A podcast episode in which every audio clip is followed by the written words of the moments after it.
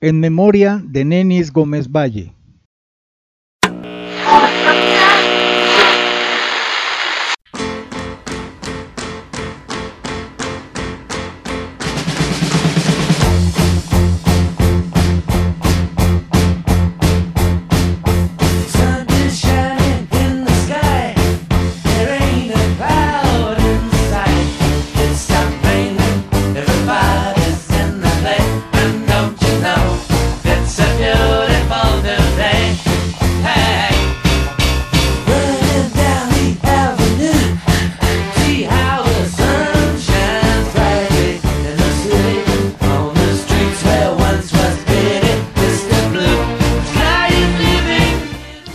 Tal? Buenas noches, buenos días, buenas tardes.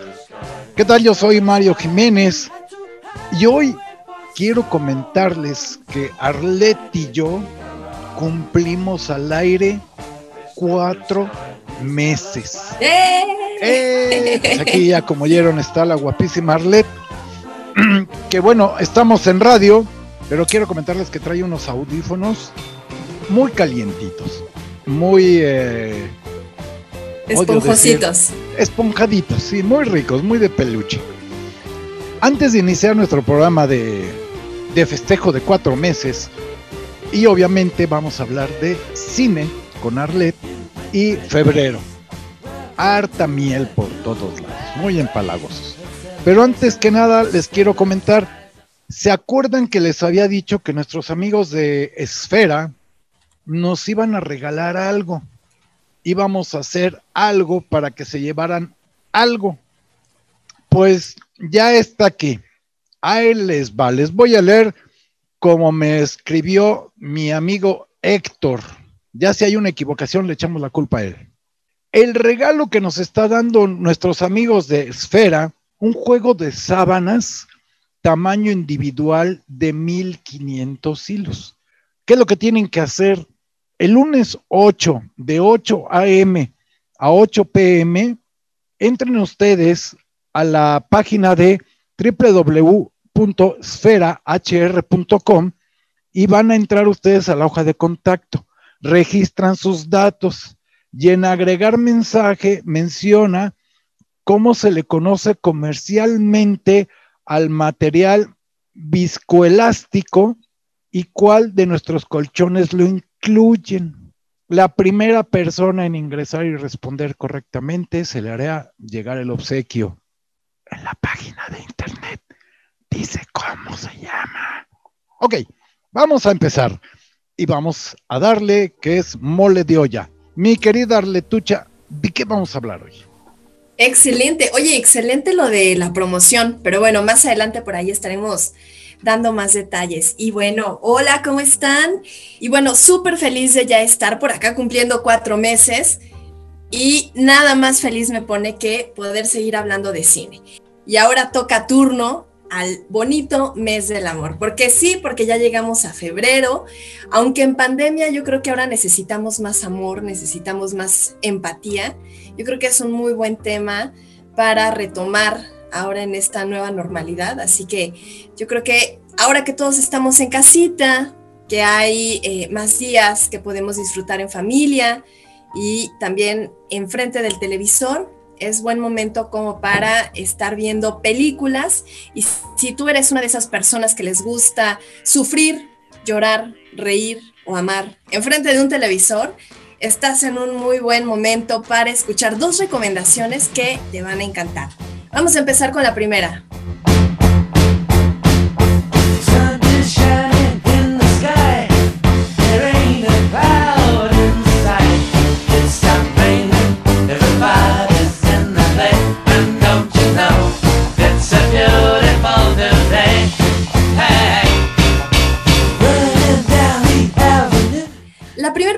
La que vamos a empezar a hablar el día de hoy, yo creo que muchas personas ya la han de haber visto y otras tantas no, y no importa, yo creo que siempre es un muy buen momento para conocer una nueva película y más, ya te dije, si a ti te gusta estar por ahí soltando el moco enfrente de una pantalla, yo creo que esta película te va a quedar como anillo al dedo. Si acabas de romper una relación, si te está doliendo el corazón y te quieres cortar las venas con galletas, bueno, esta película, no lo hagas con galletas, ve esta película y de verdad vas a quedar fascinado o fascinada de todo lo que vas a encontrar, todo el contenido que vas a encontrar en esta película. Me refiero a Eterno Resplandor de una mente sin recuerdo. Esta es una película eh, del 2004, no hace tanto tiempo, estamos hablando ya del siglo XXI, realmente no nos estamos volando la barda hacia otro siglo, pero realmente iniciando el siglo XXI empieza esta película 2004 con el director Michel Gondry, Michel Gondry es un director, quiero hacer como un paréntesis de este hombre. Michel Gondry es un director bastante reconocido a nivel internacional. Seguramente si yo te lo digo por nombre no lo vas a ubicar como tal, pero si yo te empiezo a contar todo lo que ha hecho este hombre, y bueno, me voy a quedar corta, ¿no? Pero finalmente este hombre ha tenido tanto trabajo que tú has visto. No importa de la edad que seas, no importa de la nacionalidad eh, que seas también, estoy segura que has escuchado, que has visto algo del trabajo de Michel Gondry. Michel Gondry es un cineasta y, bueno, pues ya como más amplio, es un eh, artista audiovisual. Ha trabajado para eh, videos musicales. Chéquense este dato. Para The Chemical Brothers, para Bjork, para Beck, para Kanye West. En el 2003 le hizo a The White Stripes su video musical de The Hardest Bottom to Bottom. Y también hay, una, hay un video musical de, de Michelle Gondry que me encanta, que es de Kylie Minogue, justo del 2002 que es de la canción de Coming to My World, donde salen como muchas Kylie, Kylie Minogue caminando y conforme van caminando se van reproduciendo más y más y más. Todo esto es arte de este señor de Michelle Gondry. ¿Qué más ha hecho audiovisual? videos para Radiohead, videos para Daft Punk.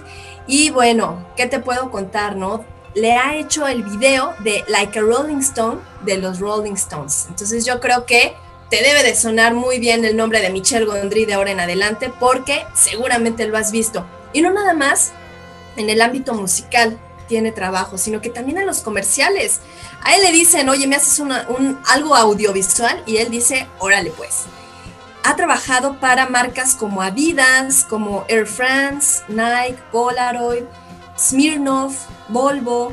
Realmente él tiene muchísimo trabajo, Levi's también. Realmente si ustedes entran a YouTube y ponen el nombre de Michel Gondry comerciales, Michel Gondry música, te vas a encontrar mucho trabajo de este hombre. Él es francés y a la fecha tiene 57 años. Entonces yo creo que todavía le queda bastante vida, bastante tiempo para seguir, eh, para que nosotros sigamos disfrutando de mucho del trabajo de este hombre. Pero bueno.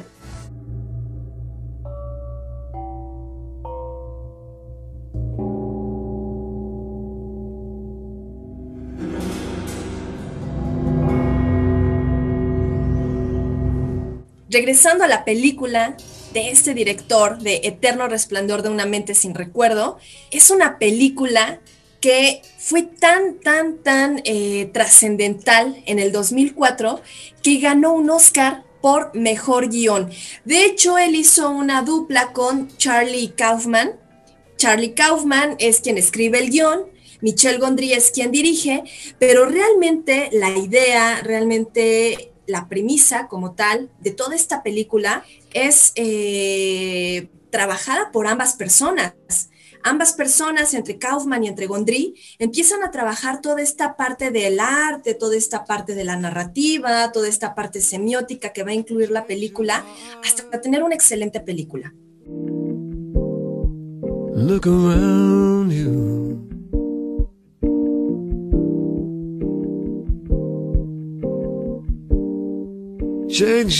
Esta película habla del amor imposible, habla del amor que hubo entre una pareja. Imagínate, tú tienes una relación con tu novia, con tu novio, y tienes una relación súper intensa, pero de repente por algo, por X o Y, esta relación termina. Y entonces es ahí donde el dolor del corazón tú lo empiezas a experimentar, ¿no? Incluso hasta científicamente se dice que realmente sientes un dolor intenso en el cuerpo cuando tú terminas alguna relación, es parte de un duelo. Pero esto de la parte artística, lo que quiere hacer Michel Gondry, es explicar el proceso tan difícil que conlleva un duelo amoroso, superar. Y entonces eh, dentro de toda esta dinámica de la película, dentro de toda esta premisa, surge una clínica de la que ellos hablan, ¿no? De la que los personajes, que ahora les voy a platicar quiénes son los personajes de esta película, pero esta clínica es una clínica destinada que le ofrece a sus clientes poderles suprimir ciertos pasajes de la memoria. Haz de cuenta que a ti te duele algo, recordar algo, eh, de repente por ahí recuerdas a tu ser amado eh, y empiezas a sentir toda esta nostalgia, todo este hueco en el estómago, entonces tú podías acudir, ¿no? Bueno, el, personaje principal acude a una, a una clínica llamada La Cuna Inc. y eh, esta clínica le va a ayudar a borrar todos esos recuerdos dolorosos para que pues al final de cuentas pueda continuar con su vida normalmente, ¿no? De una manera cotidiana. Pero ahí va un, un primer dato curioso. Ya no les digo más, ya no quiero adentrarme más en esta película. Esta es la premisa más fuerte. Yo creo que si a ti te duele algo, que si recuerdas al ex, que si recuerdas a la ex, entonces yo creo que a veces es una muy buena idea esta parte de cómo me puedo borrar eso de la memoria. Y justo el primer dato cultural que te tengo dentro de esta película es que en el momento en el que se estrena este largometraje, estamos hablando del 2004, Internet ya estaba pues fuerte. Internet en el 2004 no era lo que ahora 2021 es, pero pues al final de cuentas ya, ya existía, ya, ya era más común, ya era más eh, empleado por, por la gente, ¿no? Entonces, como final, eh, como más bien, como fines de mercadotecnia, lanzan en internet el sitio web de www.lacunainc.com. Eh, se dice que este sitio en aquel entonces tenía como referencias hacia esta clínica, como que si sí fuera cierto, como si la clínica sí existiera. Entonces mucha gente empezó a llegar a este sitio web, pero al final de cuentas te platicaban un poquito más de la película. Era meramente con fines de mercadotecnia. Hoy en día si te metes a esta, a esta página web, vaya, hace rato hice el experimento y dije, a ver, y te manda a un sitio de juegos. Entonces, bueno, ya ahora no, no existe más. Ahí ya sabes, ya te di el tip si estás aburrido o aburrida, entonces ya sabes en dónde jugar finalmente.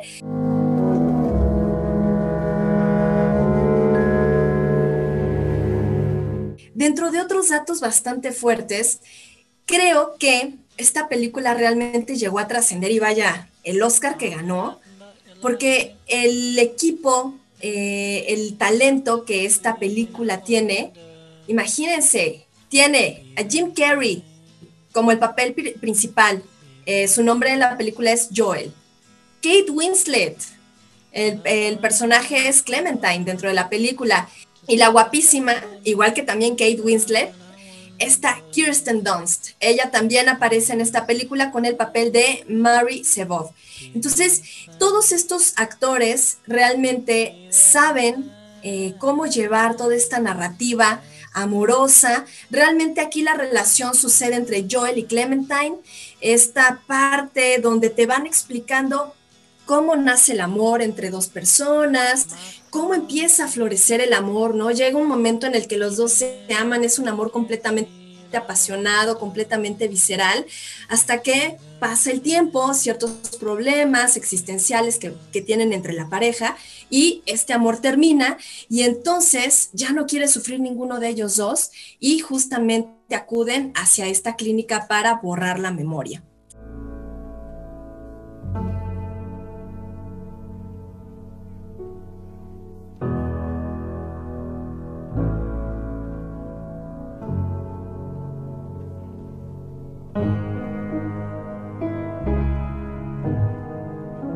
Esta película es lenta, no aburre, tal vez, vaya, a mi parecer no aburre.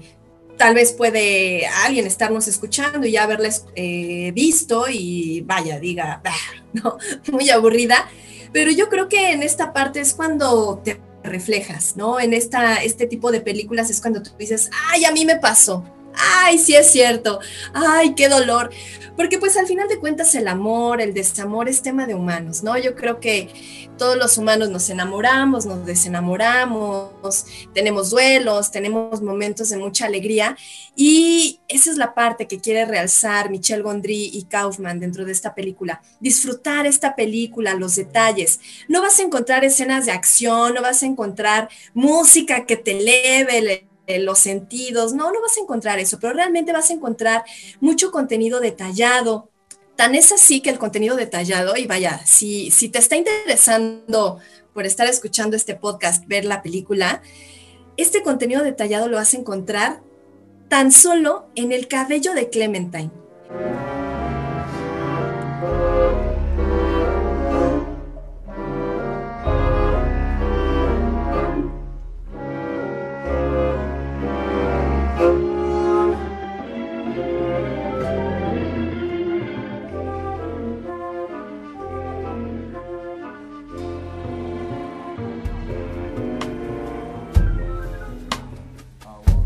Así que de verdad esta película es para disfrutar, eh, es para verla una tardecita, un dominguito palomero, eh, con calma. Y si tienes el corazón partido, mira, qué mejor medicina que hacer catarsis con esta película.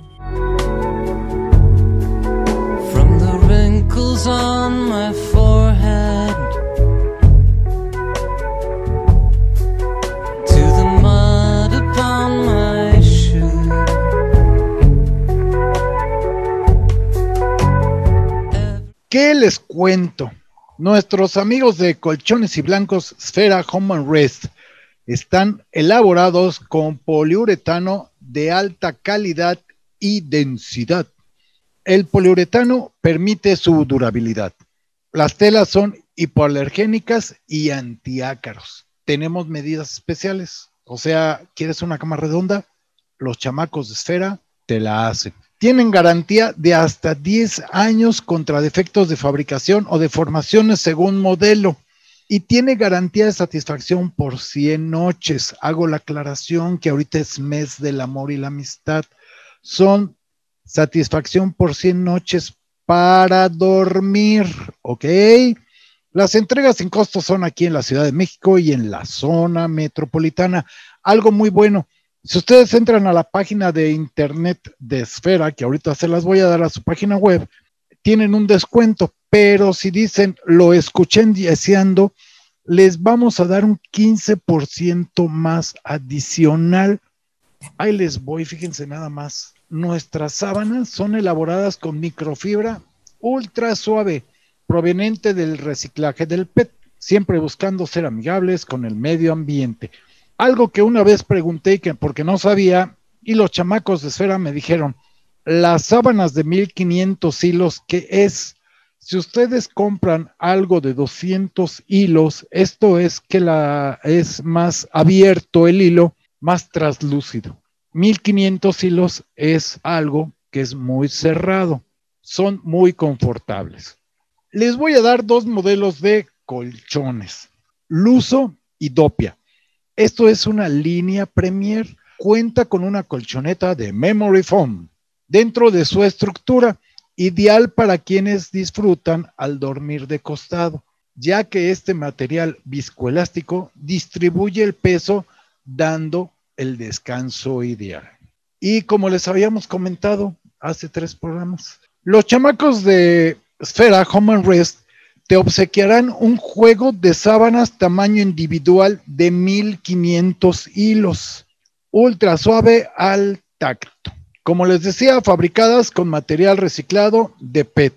Este paquete que nos están obsequiando nuestros amigos de Esfera contiene una sábana de cajón, una sábana plana y una funda para almohada. Lo único que tienes que hacer es ingresar a la página web de Esfera Home and Rest, que es www www.sferahr.com el lunes 8, de 8 de la mañana hasta las 8 de la noche.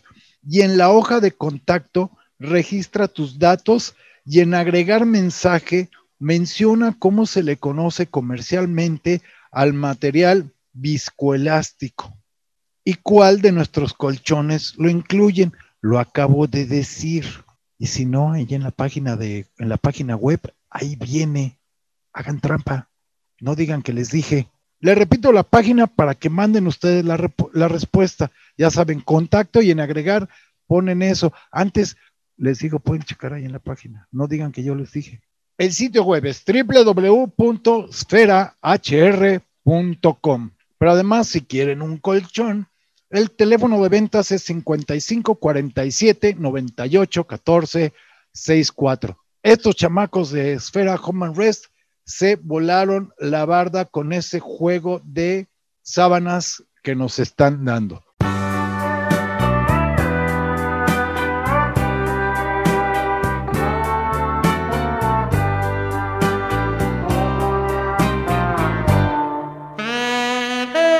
Estamos de vuelta ya con nuestra segunda recomendación de películas amorosas, películas para que llores enfrente de la pantalla, para que te cortes las venas con pan tostado, como por ahí dijo Mario. Así que esta, esta no, esta no te va a hacer llorar, esta al contrario, te va a hacer bailar, te va a hacer cantar seguramente muchos de ustedes ya la han visto. Es una película con bastante historia y bueno, pues también ha tenido eh, presentaciones teatrales y otros tantos productos que seguramente muchos de aquí son fans de la película Vaselina. ¿Por qué no hablar de Vaselina? Yo sé que no a todos les gusta, ¿verdad, Mario? Yo sé que a lo mejor no es el hitazo de todos, pero pues es estas películas palomeras, la canción, bueno, tú pones estos, estas estaciones radiofónicas y a cada rato escuchas canciones súper icónicas que eh, eventualmente nos hacen referencia a esta película. Cumple 43 años de historia la película, 43 años la película de Vaselina y pues estamos hablando que esta película es de los 70 Entonces, bien curioso. Tenía pelo. Y mira nada más. Hace 43 años, ya se han de imaginar. Pero esta película sale a la luz en los años 70.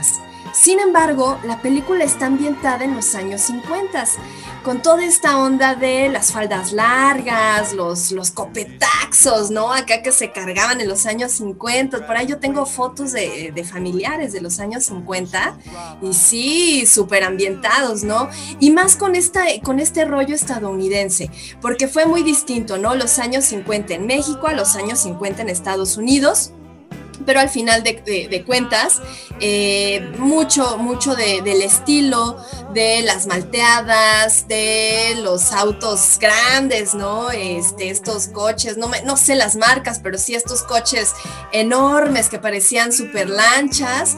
Eh, con quemaco, no, con quemacocos no, es más, sin... Convertibles. Convertibles, yo te iba a decir, ¿cómo se dice? Efectivamente, convertibles convertibles, pero la verdad, bastante, bastante rico, eh, más bien bastante rica esta película en la ambientación.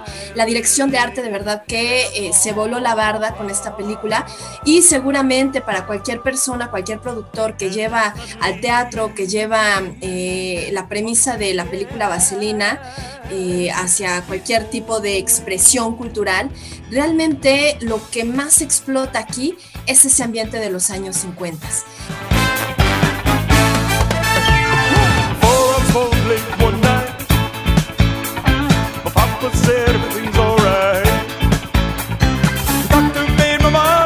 Vámonos a los datos técnicos y a los datos curiosos porque yo sé que muchos de aquí ya han visto la película y si no la has visto, Vela con el afán de distraerte, con el afán de divertirte. Es una película sencilla de entender, no tienes que pensar mucho como la que acabamos de hablar al principio de eh, Eterno Resplandor de una mente sin recuerdo. Ahí sí, te tienes que concentrar un poquito, agarrarle el hilo. Pero en esta película realmente es más como para eh, divertirte, para estar por ahí también bailando una que otra canción, que la verdad son, son pegajosas, son movidonas. Esta película es dirigida por Randall Kleiser y la película como tal, vaya, la premisa no es difícil, te lo contaba, cuenta la historia del amor adolescente entre Danny Zuko, que lo encarna John Travolta, y Sandy Olson, que también es la actriz Olivia Newton-John. Y estos dos personajes tienen un amor eh, completamente intenso durante las vacaciones de verano. terminan las vacaciones de verano y bueno, todo absolutamente cambia. Pero a quienes no les ha pasado esto, a quienes no les ha pasado que en algún viaje, que en algún, eh, a lo mejor en algún evento de vacaciones, por ahí conoces a alguna persona que te hace latir el corazón, pues así es, en esta película te vas a poder ver súper reflejado. ¿Qué sucede aquí en esta película como para trascender en la historia eh, cinematográfica? La película, vamos a hablar de dinero, para empezar. La película costó, invirtieron en esta película 6 millones de dólares. ¿Sabes cuánto recaudó, Mario? ¿Te imaginas por ahí cuánto recaudó? Una la nota, me imagino. Seguro, claro que sí. Recauda la película, no en la primera semana, sino que ya al final, ¿no? De, como toda esta etapa de mercadotecnia que tienen eh, las películas, recauda un total de 395 millones de dólares. Imagínate tú. También debemos de estar conscientes cuánto ha de haber costado el personaje, ¿no? John Travolta, Olivia Newton-John, porque en aquel entonces John Travolta estaba fuerte dentro de las películas, ¿no? Pues venía calientito de Fiebre del Sábado, prácticamente, ¿no? Era como que el, de ahí parte este John Travolta y es otro éxito que tiene. Y Olivia Newton-John era una cantante que vaya, era onda popera, eh, se distinguió un poco más por canciones románticas y la toman para hacer esta película que para mi gusto, a mí no me gusta mucho la película, quiero confesarlo, pero fue un buen acierto el tomar a Olivia Newton-John, porque además es una bonita voz hasta la fecha. Busquen a Olivia Newton-John a la fecha y tiene muy buena voz, tiene muy buenos arreglos de canciones viejitas. Y John Travolta pues se hizo un icono como buen bailarín y bueno, lo demuestra ya en, las últimas, en Pulp Fiction, en ese baile tan sencillo pero tan, tan erótico, tan puntual con esta... Uma. Con Uma, Thurman. Uma Thurman, vaya. Y como chocho cultural. Un grupo de rock casualmente no brilló mucho de rock and roll en la época del rock and roll pero un grupo que nace gracias a esta película porque no eran muy famosos. El grupo de Shanana. Yo los conocí gracias a Vaselina. Unos tipos muy locos, muy, muy padre su rollo. Y bueno, hay, hay una canción que canta Shanana ahí, se hacen famosos de nuevo. Y bueno, excelente interpretación. La música, buenos arreglos muy setenteros, por decirlo así, muy adecuados a la onda setentera. Pero bien, bien, por el lado de la música es volver a recordar el rock and roll. Exactamente. Mira Mario, ahora que estabas hablando de Olivia Newton y de todos estos detalles, fíjense, como chochito cultural, ella no quería participar en la película no quería, de verdad, en definitiva ella no quería participar. Si ustedes ven la película, en los años 70 Olivia Newton estaba en su mera edad, guapísima, hermosa esta mujer, la verdad, muy, muy linda, pero no quería hacerlo. ¿Por qué? Porque ella contó que había tenido malas experiencias dentro del cine. ¿Qué experiencias ha de haber tenido? No lo sé, no lo sabemos, pero si ya una actriz, una persona te dice que no por malas experiencias, bueno, no sé, como que te deja muchas ideas en el aire, ¿no? pero tampoco estaba tan convencida del papel, se le dio el argumento, se le dio el guion y ella dijo, híjole, sí, pero no, pero es que entonces sucede que hay una anécdota famosa que el buen John Travolta se presenta en la casa de Olivia Newton y le pide personalmente que haga el papel con él. Yo creo que si de repente alguien toca a tu puerta y abres, es John, es John Travolta y te dice, oye, por favor, sal conmigo en la película. Yo creo que no, no te opones, ¿no? Aparte en aquel entonces también John Travolta era un chamaco, ¿no?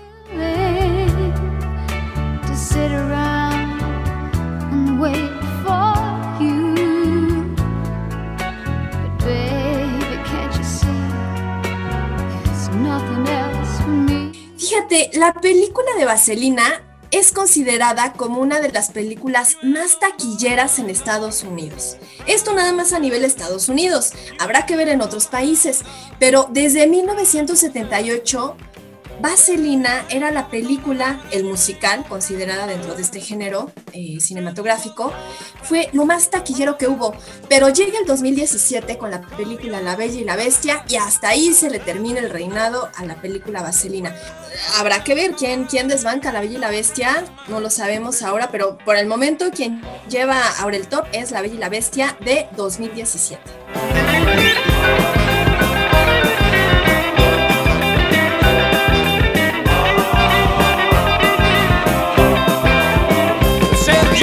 Chica, Olivia Newton cuando filma la película tenía 29 años, por eso hermosa ella en, aquel, en, aquella película, en aquel musical.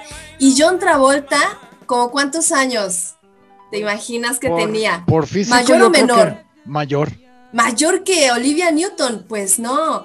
John Travolta es menor que Olivia Newton. Órale. Cuando filma esta película, John Travolta tenía 23 añitos, 23 añitos nada más. Entonces imagínate en qué edad empezó este, este chico, este gran actor, vaya a hacer sus, sus pininos con muchísimo éxito.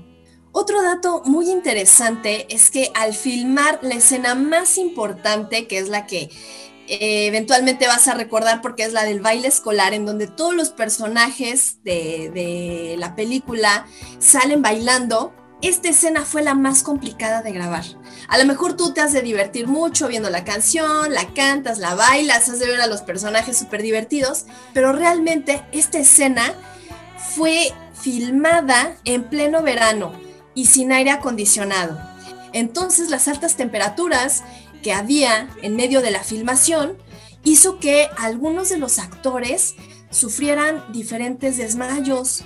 Entonces, claro, los paramédicos se encontraban pues al tanto de los actores, porque al final de cuentas tenían que cumplir, ¿no? Tenían que cumplir con la coreografía, tenían que cumplir con el día de rodaje, pero pues sí, estuvo bastante atropellado, por ahí está en los registros de los datos curiosos de esta película, y entonces yo creo que aquí se le da más relevancia, ¿no? La parte profesional de los actores, a pesar de estas, eh, a pesar de todos estos inconvenientes que ellos sufrieron, pues todo, tú ves la película y pareciera que están súper divertidos, disfrutando de un día de verano, todos frescos, ¿no? Tú más fresco así en tu sala viendo la película, pero realmente fue un rodaje bastante atropellado todo este trabajo que ellos hicieron, la verdad, tuvo bastantes frutos.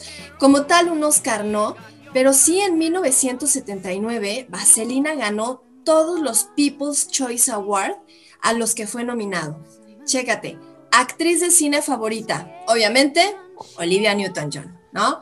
Actriz de reparto favorita, otra actriz que también por ahí estaba en las filas, Stockard Channing, y también gana película musical favorita y película favorita. Esto pues eventualmente engloba a todos eh, los participantes, ¿no? Tanto en frente de cámara como parte de la producción y parte de la postproducción.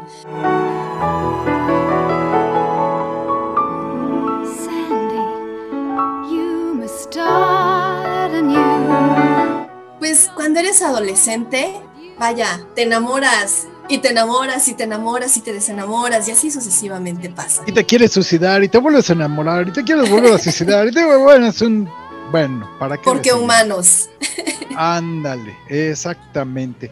Dos contrastes de película, una totalmente comercial, totalmente eh, fresa, desde los colores hasta todo, hasta una película de conciencia y enfocadas al amor. Es que sabes qué sucede, son premisas que venden. Es como en el mundo musical. El amor y el desamor, las canciones que, retratan estos temas, pues no sé, lo que sucede es que mucha gente se, crea esta empatía, ¿no? Te, te, reflejas, te vinculas porque a lo mejor estás pasando alguna situación similar a la que te narra la historia de la canción. Lo mismo sucede con el mundo cinematográfico.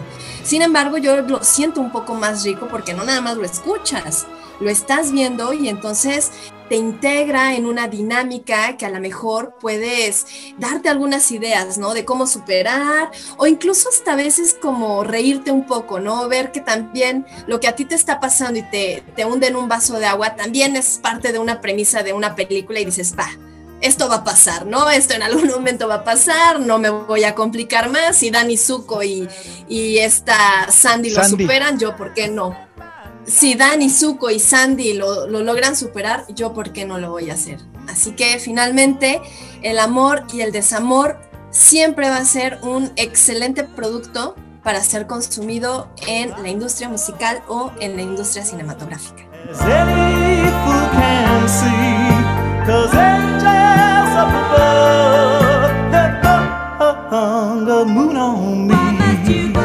Pues ojalá y todos aquellos que nos hayan escuchado ahora en este podcast puedan disfrutar del amor y del desamor dentro del séptimo arte con estas dos películas que son hermosas, pero si por ahí tienes alguna otra sugerencia, por favor escríbenos. Mario, ¿cuál es el correo? Claro que sí, mándenos nuestro, el correo es yesiando.gmail.com. Abrace usted a su gordo, a su gorda. El amor no nada más es de maridos, es amor a los hijos, eh, ahora están muy de moda los perrijos, eh, amor al amigo, al hermano, el amor es para todos. Amor a la vida, exacto, amor a la vida. Y creo que es lo más importante, ¿eh? si le tienes amor a la vida, le vas a tener amor a muchas cosas más. Pues muchísimas gracias por habernos acompañado en esta edición, en nuestro cuarto mes de Yeseando esta ocasión con nuestro especial de cine, pero no se pierdan también cada viernes música, música con el Master Mario, siempre podcast, la verdad, bastante entretenidos.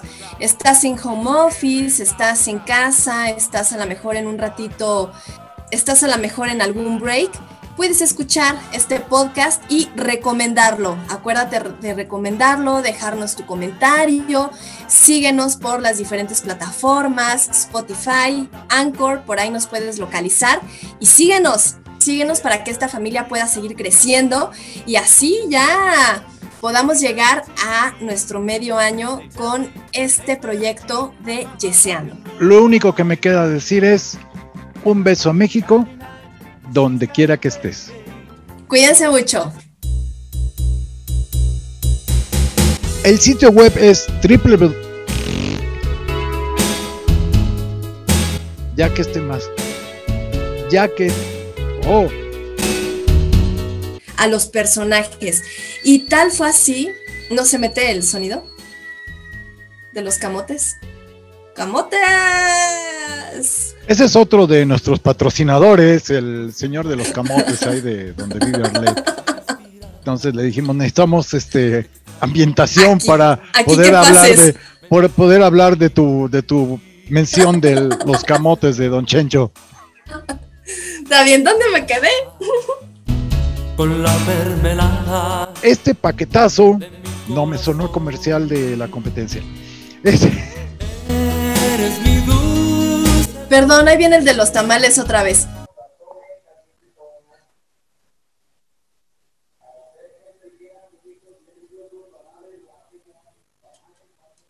Nos quedamos callados porque ese es otro de nuestros patrocinadores, el señor de los tamales de allá de, por donde vive Arlet.